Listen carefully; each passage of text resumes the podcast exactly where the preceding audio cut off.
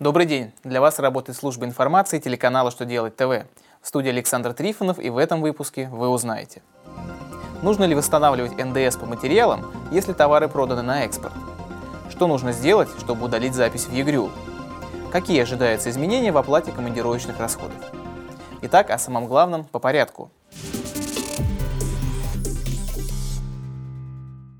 Минфин России напомнил, что при осуществлении операций, облагаемых НДС по нулевой ставке, предусмотрен особый порядок налоговых вычетов. НДС принимается к вычету на момент определения налоговой базы, на последний день квартала, в котором собраны документы, подтверждающие льготную ставку НДС, или на день отгрузки товаров, если документы не собраны на 181 день.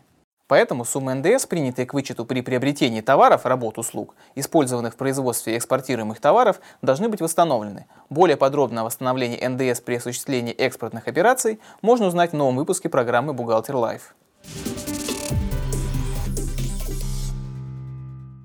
У ФНС нет права на аннулирование записи в ЕГРЮЛ на основании заявления налогоплательщика, так определил Верховный суд РФ. Поэтому пытаться оспорить бездействие налоговиков, отказавшихся удалять запись в ЕГРЮЛ, пустая трата времени. А дело в том, что в соответствии с действующими законодательными нормами не предусмотрено восстановление и удаление записей в ЕГРЮЛ по заявлению организации в ФНС. Их можно только заменить на новые, обратившись в ведомство с определенным пакетом документов.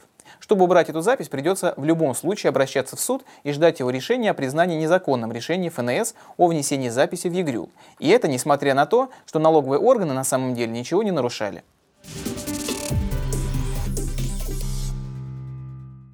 Минфин России предлагает отменить суточные выплаты, которые выплачиваются работникам в качестве возмещения расходов в командировках. Проект вынесен на общественное обсуждение. Предложение по инициативе можно направлять до 25 сентября.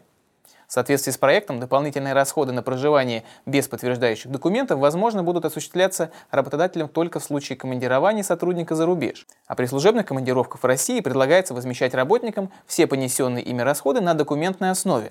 Речь идет о расходах на питание, проживание, проезд, расходы на бытовые и санитарно-гигиенические нужды.